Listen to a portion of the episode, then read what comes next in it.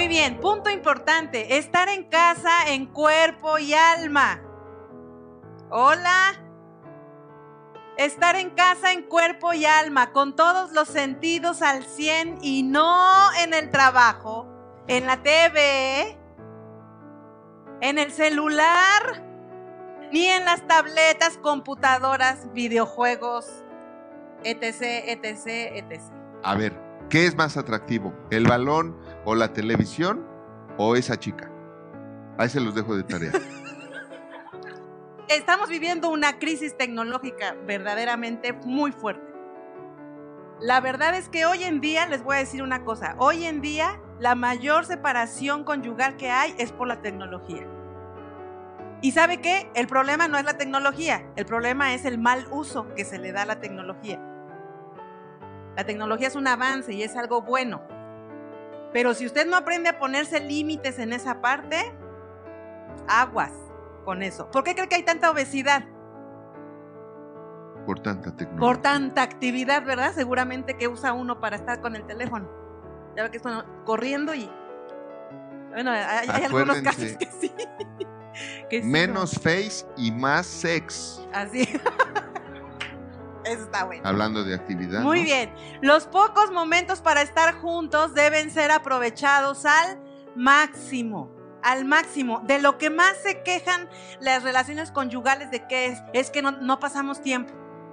Es que no tenemos tiempo, es que siempre está trabajando y cuando no están trabajando los niños están llorando y cuando no los niños están llorando llegó la mamá o llegó la suegra o llegaron los tíos o llegó toda la familia y hay que atender a toda la familia. Tenga cuidado con esto. Usted tiene que aprender a poner límites. Por ahí se dio una conferencia de límites y se hablaba de esto. Hay que aprender a establecer límites para que los matrimonios no salgan afectados. Pero perdóneme, si usted se casó, usted ya no tiene otra familia más que su esposa y sus hijos.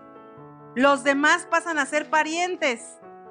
Hola, solteros, si ustedes se van a casar es para formar una nueva familia, no para andar cargando todavía, no es que Así mi mamita, es. es que mi papito, es que cómo crees que la vamos a dejar. El juez o el sacerdote dice, los declaro señor y señora, ¿verdad? Ruiz Sánchez Hernández, ¿no? En nuestro caso. No dicen, los declaro la familia con la otra familia, ¿verdad? No, no, no, no. O sea, en todo andan metiendo al papá o a la mamá. Dile al que está a tu lado, no manches.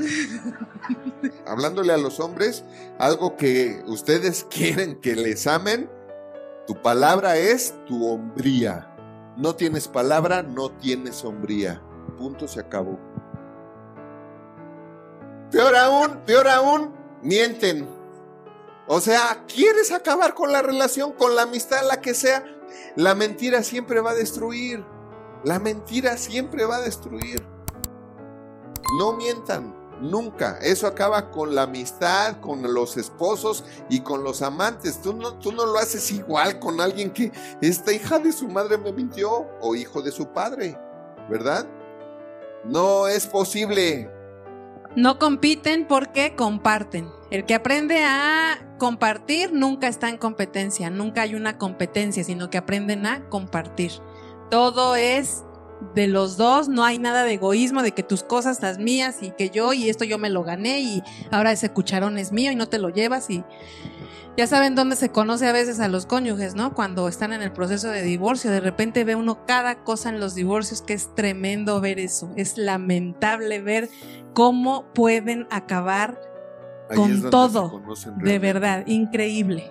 ¿Por qué no se conocieron antes? Así es, entonces compartir, no competir. El matrimonio no es un, un estado de competencia, sino es un estado de compartir. Compartimiento. Hola de nuevo. Déjanos tu opinión y si te gustó el video, regálanos un like. Suscríbete y activa la campanita para que no te pierdas ninguno de los videos que tenemos para ti y tu familia. Y comparte, porque haciendo crecer a otros, creces tú. Porque la vida es bella cuando se sabe vivir. Nos vemos la próxima.